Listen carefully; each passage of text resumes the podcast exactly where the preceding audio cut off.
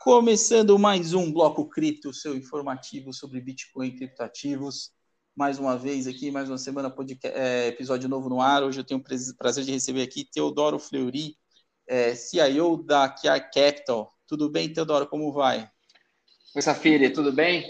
É prazer aí estar aqui no, no podcast. Obrigado aí pelo convite. Maravilha.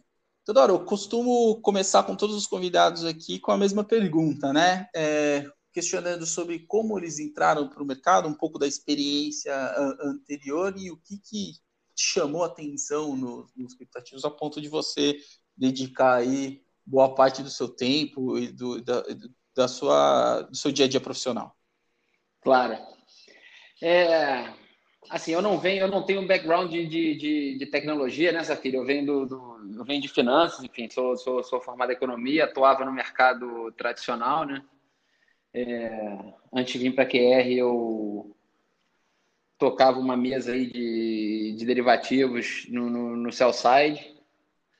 Mas desde o final de 2016, 2017, início de 2017, é, comecei a olhar para o Bitcoin e aquilo começou a chamar minha atenção.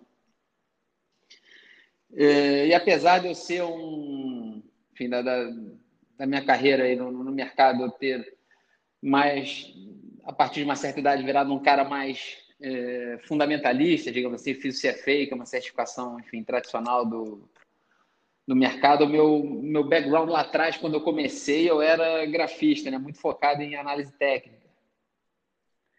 E aí, no início de 2017, eu comecei, enfim, ouvir falar mais sobre Bitcoin, né? várias, várias publicações ali no, no, no, mainstream, já começando a dar algum destaque ao Bitcoin. E, e eu fiquei olhando, enfim, eu olhava aquele gráfico falando, isso aí vai subir infinitamente, mas está muito esticado. E fiquei esperando uma, uma chance de entrar, né? E aí, em setembro de, de 2017, eu lembro bem, teve aquela proibição da, da China, né, de, enfim, de, de negociar Bitcoin, negociar cripto na China oficialmente, né? E aí o Bitcoin, que na época estava na, na, casa dos 5 mil dólares, em alguns dias despencou para 3 mil. Aí eu falei, pô, é agora, né? Aí, enfim, tinha o um dinheirinho lá, comprei um pouco de Bitcoin é, na época acho que era 11 mil reais, se não me engano, em, em, em reais, né? O preço em reais. E a partir daí, porque eu tinha uma filosofia que, assim, é, para você estudar e entender meu negócio, tem que ter um, um pezinho lá dentro, né? Um, um skin in the game, como o pessoal gosta de falar skin hoje em dia. Game. E aí, enfim, comecei a estudar, enfim, deixei o meu, o meu Bitcoin parado ali na, na exchange que, que eu tinha comprado, exchange brasileira. É, e aí, conversando, enfim, com, com o pessoal, eu, eu, lidava muito com, com clientes institucionais, né? Enfim, bancos, não sei o quê, falava de Bitcoin com essa galera tentando puxar conversa, todo mundo falava, você é maluco, isso não vale nada, não sei o quê, nananã. Às vezes você falava com um cara mais júnior, assim, mais novo, que aí o cara já, já era mais entusiasta. E até que um dia, enfim, eu descobri que existiam outras exchanges lá fora e que você podia transferir o seu Bitcoin. E, e aí, cara, eu me lembro bem quando eu enfim, abri uma conta na Binance, se não me engano, ou, ou na Kraken, enfim, alguma dessas exchanges lá fora. E transferi meu Bitcoin para, enfim, poder transacionar com outras moedas, né? E aí, cara, quando eu apertei o Enter e vi que em, sei lá, alguns minutos o Bitcoin já estava em outro lugar, né? E provavelmente em outra jurisdição, né? Aí realmente aquilo ali acendeu a, a luzinha. Falei, não, cara, isso aqui é revolucionário, eu tenho que trabalhar com isso. E a partir. Uhum. É, isso eu costumo falar para todo mundo, né? Você identifica o valor da tecnologia a partir do momento que você começa a utilizá-la, né? É muito etéreo, né? Você fala, ah, legal, lê isso aqui, lê aquilo ali. Mas no momento que você faz a sua primeira transação, não é uma ficha que cai, né? É uma, quase como uma epifania. Exatamente. Né? Eu lembro bem que foi um momento marcante. Foi exatamente isso. Foi na hora que eu botei para transferir meio seguro, né? Primeira vez que eu estava transferindo cripto de um lugar para o outro. Cara, mas quando eu vi que deu tudo certo, confirmação no Block Explorer, em minutos já estava lá, tudo totalmente rastreável. Eu falei, que isso, cara, isso é, isso é fantástico, isso vai, vai revolucionar o mundo. E aí passei a. É, Teodoro, antes da gente. É, ai, perdão. Não, perdão aí decidi procurar a oportunidade de, de, trabalhar com isso, né? Enfim, eu... na época eu já tinha, já tinha uma filha e e tava, enfim, o segundo tava, tava vindo, né? Tava para nascer, o move tinha que ser meio calculado, mas enfim, fiquei esperando a primeira brecha que eu tive para para fazer o switch, né? Sair do mercado tradicional e me dedicar profissionalmente ao, ao mercado de cripto. Muito bom. Você falou aí, você teve experiência no seu side, né? Imagino que também em contato frequente com outras pessoas do mercado financeiro principalmente considerando que você é certificado no CFA, o que, que você acha que dificulta é, a compreensão? Né? Porque ainda existe uma, muita resistência, né? Óbvio, isso foi diminuindo com o tempo, mas ainda existe muita resistência por parte de, de operadores mais antigos nesse mercado em sequer considerar o valor né, por trás da tese de investimento em Bitcoin. O que, que você acha? Que, qual que é o, o principal entrave? Ou se, se, você, se você tem percebido isso no dia a dia mesmo? a, a diminuição dessas resistências e caminhos para a gente contornar isso?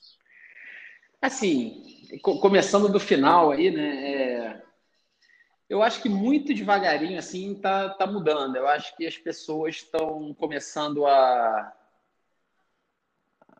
a trabalhar essas resistências aí, tentar enxergar algum valor. É, e aí tô falando mais de Bitcoin, né? Que é o que tem mais é, apelo para quem não, não, não, conhece, né? Enfim, é a grande reserva de valor, né?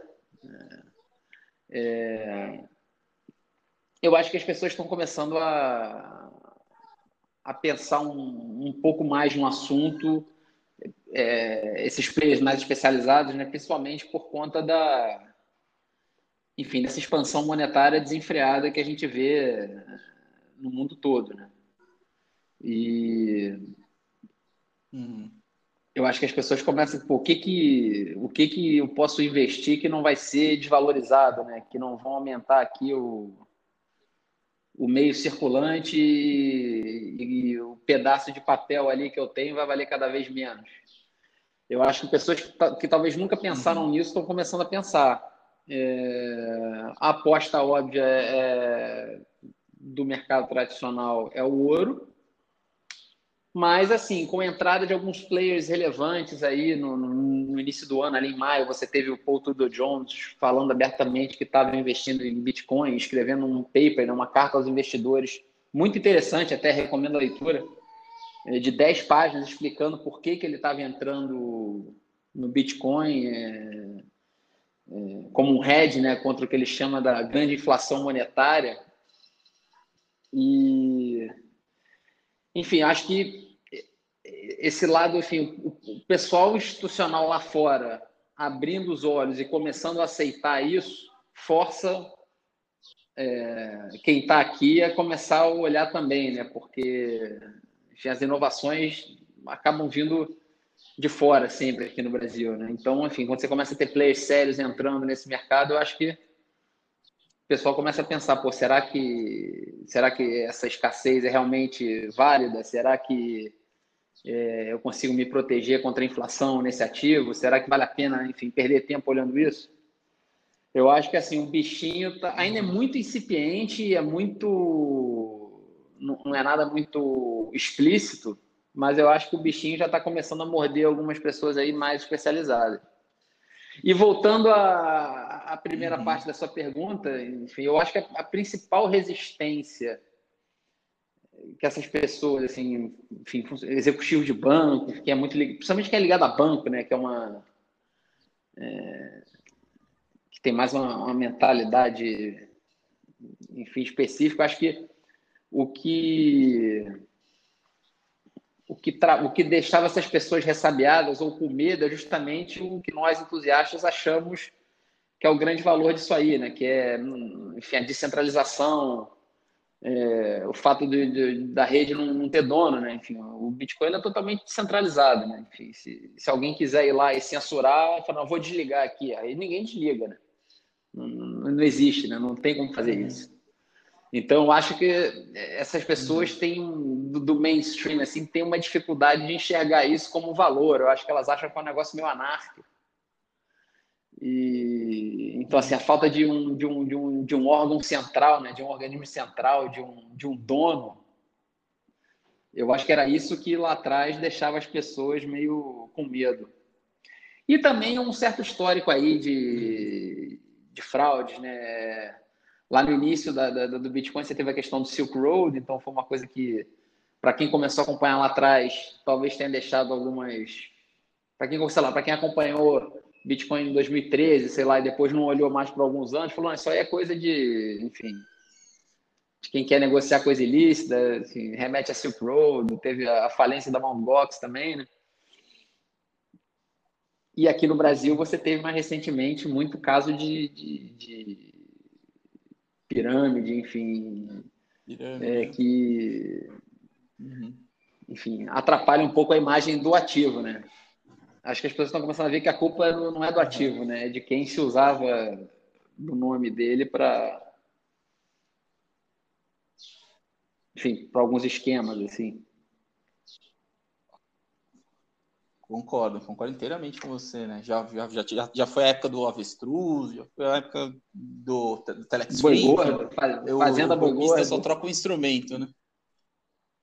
É, o, o, golpista ele troca do instrumento. Agora eu queria explorar um pouco mais o seu dia a dia, Teodoro Muita gente que acompanha o podcast é curiosa, já me perguntou de como que é o dia a dia de um gestor de um fundo de cripto, né? Porque a maior parte do, do usuário pessoa física opera ali os seu próprio, seus próprios recursos, né?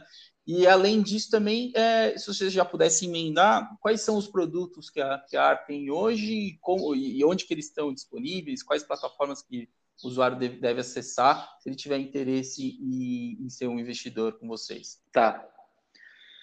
Assim, o, o dia a dia eu acho que é meio que, enfim, igual, parecido com o de gestor de, de, de, qualquer fundo, né? A questão é que o ativo que a gente que a gente olha é uma coisa muito específica, né? É... Então, assim, são, são outras ferramentas que a gente usa. É...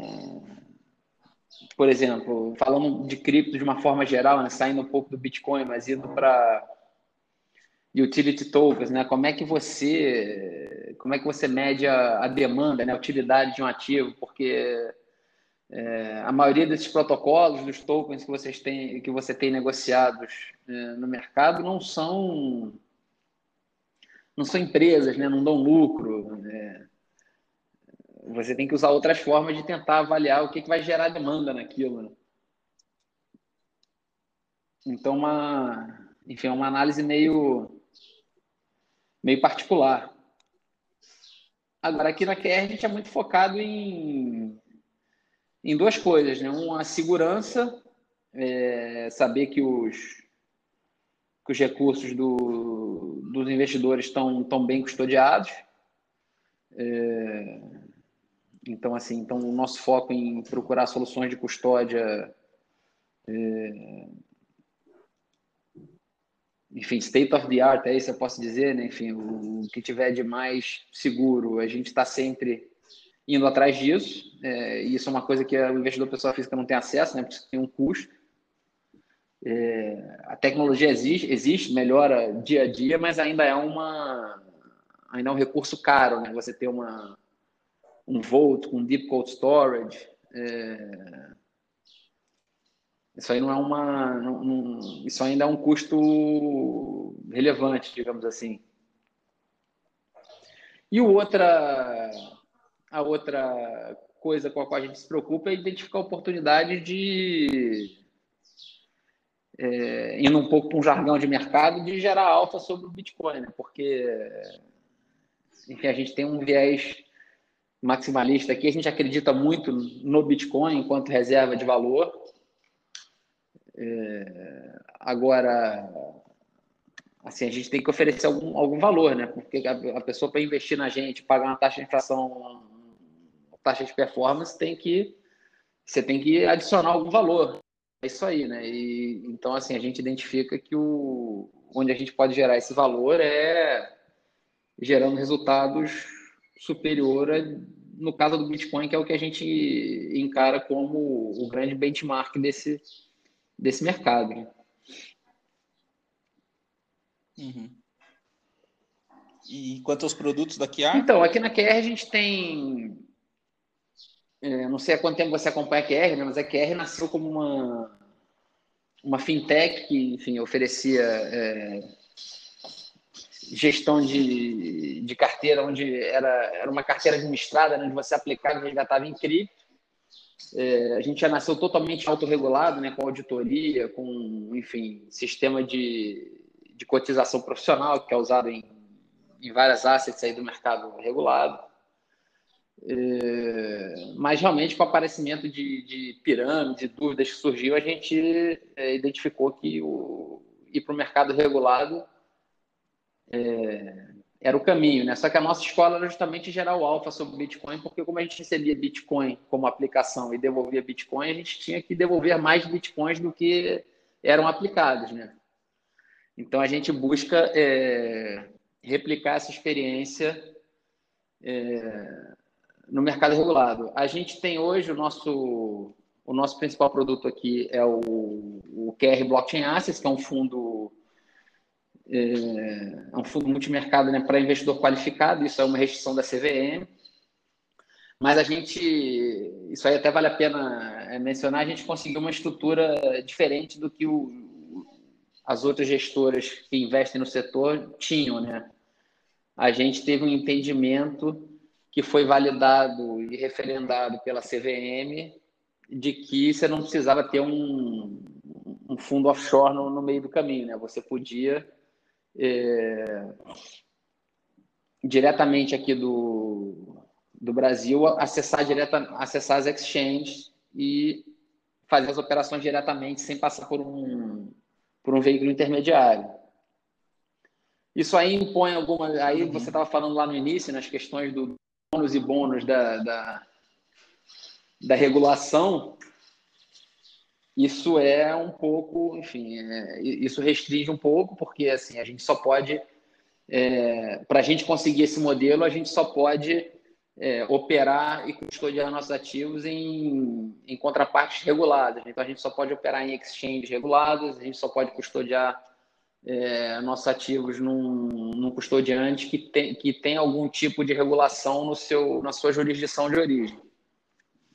Ah, mas apesar dessa, dessa limitação, é, isso abriu a possibilidade da gente oferecer fundos com 100% de exposição para o investidor qualificado e não para o profissional com uma aplicação mínima é, efetivamente reduzida enfim, até então você tinha fundos pra, que, que, que alocavam 100% do patrimônio lá fora só para investidores profissionais com, com ticket mínimo de 100 mil reais.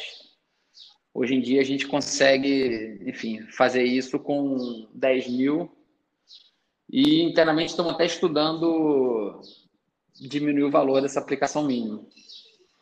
Fora isso, a gente tem um outro fundo, Legal. que é o VTRQR, mas é um fundo que foi feito, é um fundo exclusivo para a Vitro. Né? A Vitro lançou dois fundos de, de criptomoedas que, na verdade, são, são filhas, né? são FICs que investem nesse, nesse fundo master é, de gestão nossa. E esse fundo hoje em dia virou o maior fundo de, de cripto do Brasil, né? E também nesse modelo de 100% de exposição com aplicação mínima baixa. Uhum. Legal. A gente tem visto aí duas coisas que, quem acompanha de perto esse mercado, que tem, tem sido acompanhadas no detalhe, né, por todo mundo. Primeiro é a Grayscale, né, que é tipo, talvez o maior instrumento, né, regulado de investimento em cripto, né, e a quantidade impressionante de bitcoins que ela tem imobilizado dia após dia.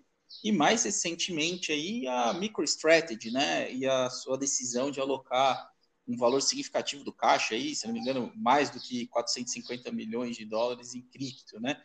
Como é que você vê esse movimento acontecendo? Você vê algo parecido com isso, se não já maduro, mas pelo menos sendo considerado por algum agente por aqui no Brasil? Ah, filho, eu acho que, enfim, começando pelo, pelo final dessa pergunta, começando pela MicroStrategy, eu acho que é, isso aí realmente foi uma, uma decisão é, corajosa, né? E, no meu ver, muito acertada, né? Porque, enfim, se imagina que você é uma, enfim, uma, uma grande empresa americana que está num sentado numa montanha de caixa e você precisa, enfim, procurar alternativas de preferência de baixo risco para alocar esse seu caixa, né?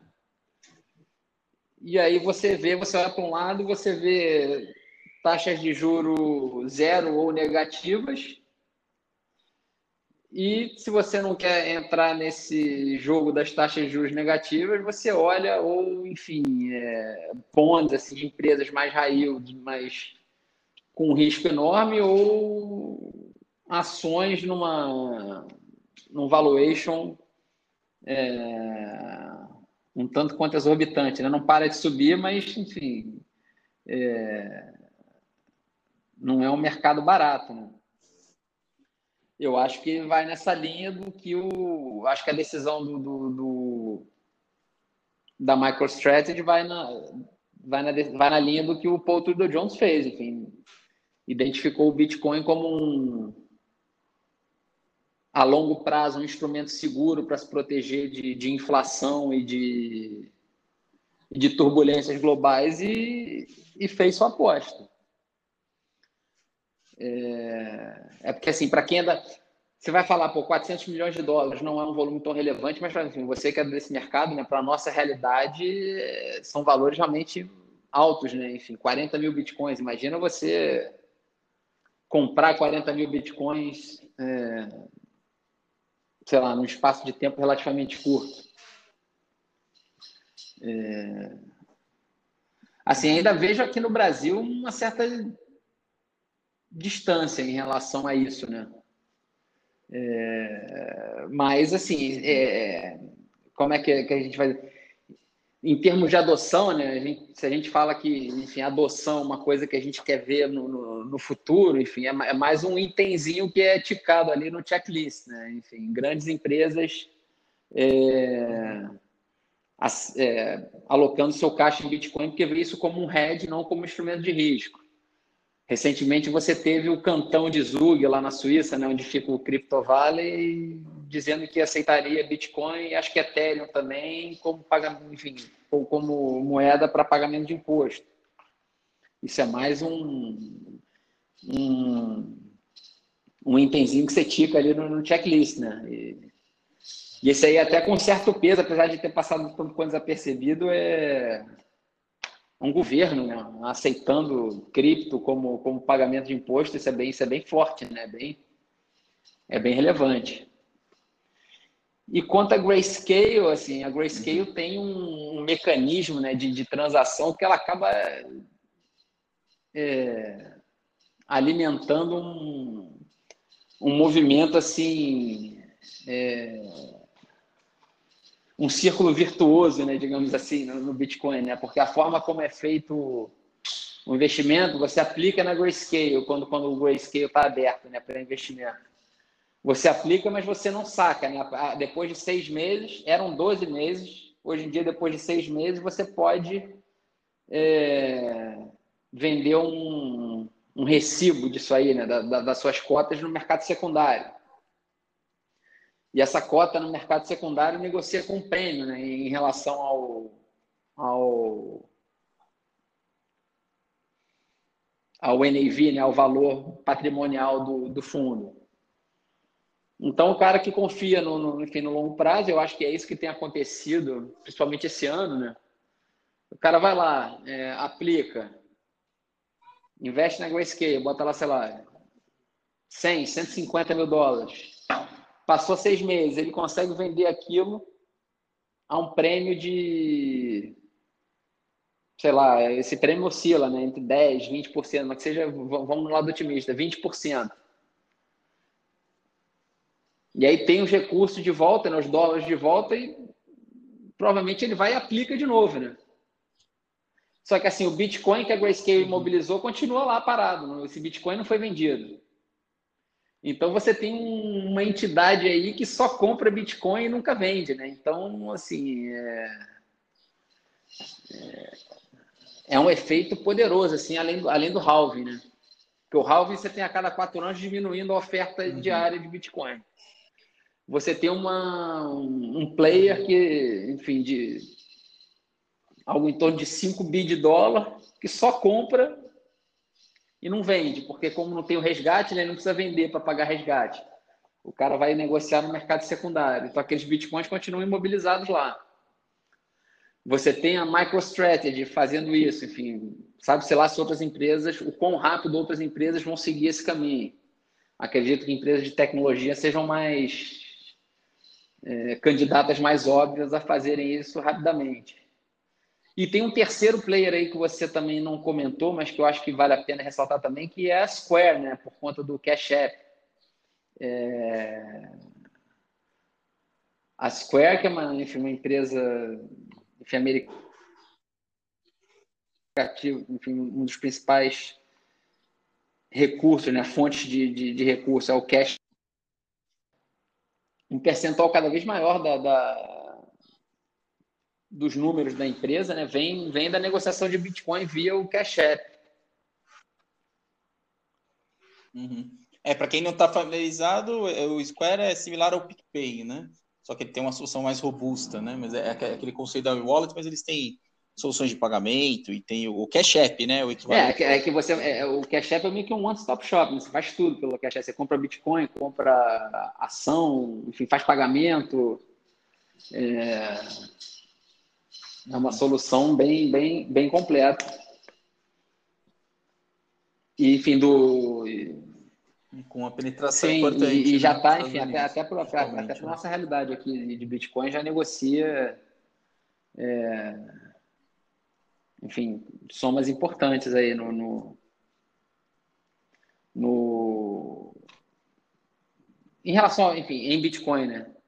Tinha um dado que, enfim, depois do halving, né, quando uhum. agora o halving que teve em maio e antes de você ter a MicroStrategy comprando 40 mil bitcoins, é, você tinha um, um dado que só, Grace, só o que a Grayscale mobilizava diariamente, mais o que era comprado diariamente via Cash App, já era mais do que era minerado todo dia. Uhum. É, essa tacada da MicroStrategy é o equivalente à produção de 12, 18 dias da rede, né? Mais ou menos. É impressionante.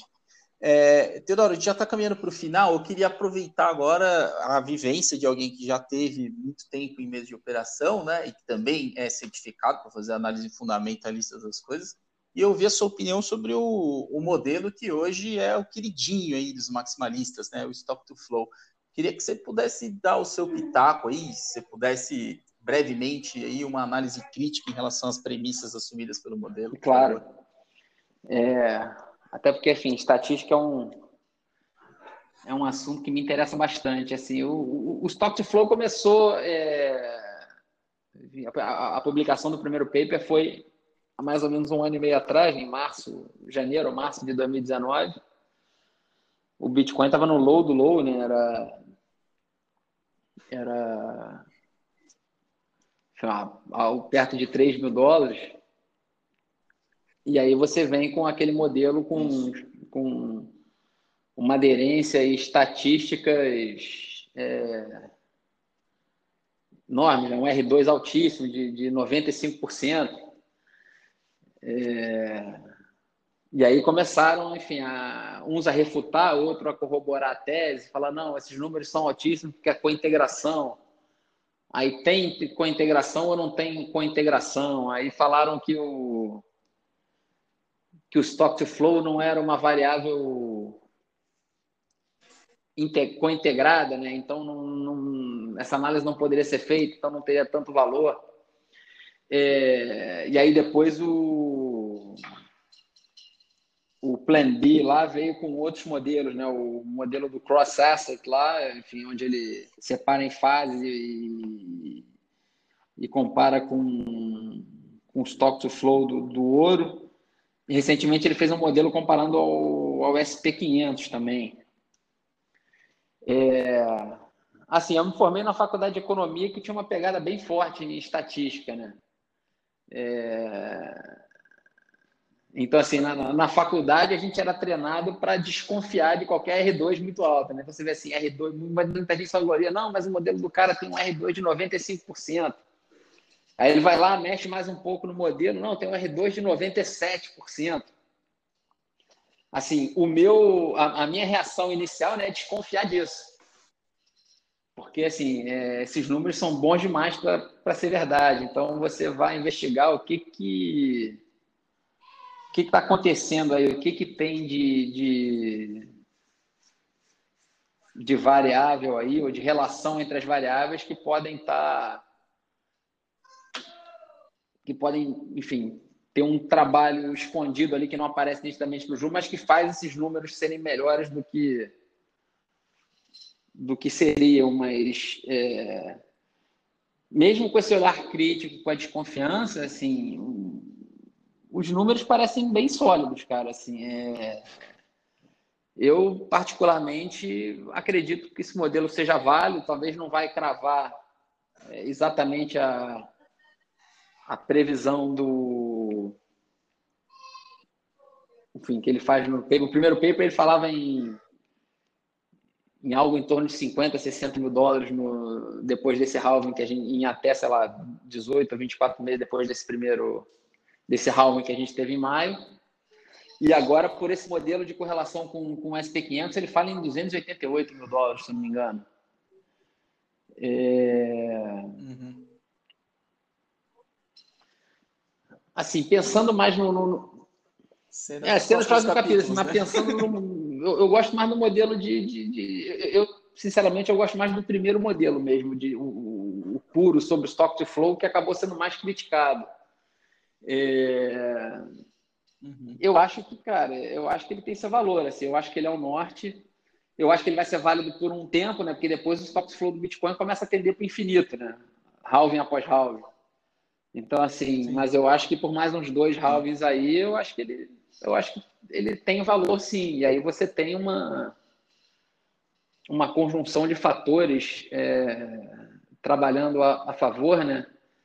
É, no início desse ano você teve é, o advento do, do, do, coronavírus, então para combater é, os efeitos aí, uh, o choque de, de, de oferta né, e de demanda que, que poderia acontecer por conta da, da pandemia as grandes economias aí pisaram no acelerador né, na, na, na, questão da expansão monetária, então os QIs passaram a ser de trilhões né, e não mais de bilhões. Bilhão virou pouco, né? É, e tudo isso dois meses antes do halving, que, que aumenta a escassez de um ativo que já é escasso. Então, na época, eu brinquei assim. Eu falei, pô, acho que nem Satoshi Nakamoto sonhou que pouco mais de 10 anos depois dele publicar o paper, você teria uma conjunção de fatores tão favoráveis no mundo para o Bitcoin em termos de preço, né, mostrar o seu potencial. É, agora, passados aí alguns meses do halving, como não triplicou de preço em poucos meses, todo mundo já acha que ah, não, não, não vale nada, era tudo furada. É, enfim, eu tendo a achar que quando o mercado está mais, quando a opinião pública e o mercado está mais cético, é que o Bitcoin tende a, a aprontar suas surpresas. Maravilha. Teodoro, queria super agradecer pelo seu tempo, acho que foi uma conversa bem legal, acho que vai atende, atende aí boa parte da curiosidade do pessoal que queria entender um pouco mais sobre a realidade de um fundo regulado no Brasil. Queria deixar o espaço aqui para você passar uma mensagem final para quem está acompanhando e, se possível, uma indicação de leitura, por favor. Claro. É... Enfim, queria mais uma vez agradecer, Safiri, você pelo, pelo espaço aí, pela oportunidade. É... Eu acho que é uma, é uma oportunidade legal de estar de, divulgando o trabalho e os produtos, né? É... muita gente que é entusiasta, talvez, do, do, de ter a, a, cripto e custodiar a sua própria cripto, talvez veja com um certo com uma certa desconfiança o investimento em cripto via fundos, mas é, é, a gente acha que é, tem pessoas que talvez nunca nunca fossem entrar numa exchange e, e, e procurar formas de custodiar o seu, seu Bitcoin que podem ganhar, é, enfim, redear seu patrimônio e, e, ganhar com a valorização, valorização do Bitcoin e, de outras criptos através do investimento via fundos. Né? A gente acha que a gente presta um serviço para quem talvez nem entrasse nesse mercado. É... Então, assim, é sempre bom poder é, divulgar. É, o QR Blockchain Assets, que é nosso principal fundo, está disponível é, hoje em quatro, em quatro plataformas, assim, Orama, Warren, Guide e Genial. E, enfim, já então, tem mais duas ou três aí para sair. É, enfim, quem quiser trocar mais enfim, ideia a respeito, estou é, super aberto para conversar com todo mundo, adoro é, falar sobre cripto, sobre é, o mercado, enfim, se surgirem outras dúvidas, se de repente é, tiver a oportunidade de fazer mais um podcast, talvez, algum assunto mais específico que a gente não abordou, sei lá, regulação, é, coisas que estão acontecendo naquele momento, é, também aqui é, fico, fico à disposição. Sobre leitura, é, eu vou dar um exemplo aqui, os maximalistas que não, não caiam de pau em cima de mim, mas assim a principal delas, eu acho que eu acho que enfim, tem que ler, né? Um must read que é o Bitcoin Standard. Eu acho que, enfim, o, daí que surgiu o próprio modelo de Stock to Flow, né? O próprio Plan B que fez o modelo diz que é, a ideia dele de modelar o Stock to Flow apareceu depois de ele ler o, o livro do, do, do Safety, né? O, o Bitcoin Standard, que é conhecido por muitos como a a Bíblia do, do maximalismo. Uhum. É o Novo Testamento, né? O White Paper é o velho. e, cara, um outro livro que eu li recentemente, assim, não, não, não acho que esse seja fundamental, assim, para a formação da pessoa no, no, no, no ecossistema, né? No, quer dizer, além do Bitcoin Standard, você tem aqueles, aqueles óbvios, assim, que eu acho que tem que ler também, né? O, os do Antonopoulos, lá, o Internet of Money, o próprio paper do, do, do Plan B, porque assim, precificação de Bitcoin é uma coisa é, ainda uma ciência informação, né? Então, assim, tudo que você puder agregar aí é, é válido. É, mas assim, um livro que eu li recentemente, cara, e, é, e é mais assim, é mais, é mais por curiosidade? Assim, é, mais uma curiosidade de ver a história por dentro, né? Como foi. É um, é um livro que chama The Infinite Machine, de uma, de uma mulher chamada Camila Russo, que conta um pouco a história do Ethereum, né? De como as pessoas se juntam, de como o Ethereum foi formado, né? Muito focado também na história do, do, do Vitalik e tudo mais. Por isso que eu falei, os maximalistas que me perdoem. Uhum. Mas a... o livro é bem escrito, enfim, a história é bem, é bem interessante ali de como aquele time se juntou e como é que fizeram a o Ethereum acontecer, né? Muito bom. Esse eu não conhecia, tá anotado aqui, vai entrar na minha lista de leitura. Bom, pessoal, por hoje é só. A gente volta semana que vem com mais um Bloco Cripto. Tchau.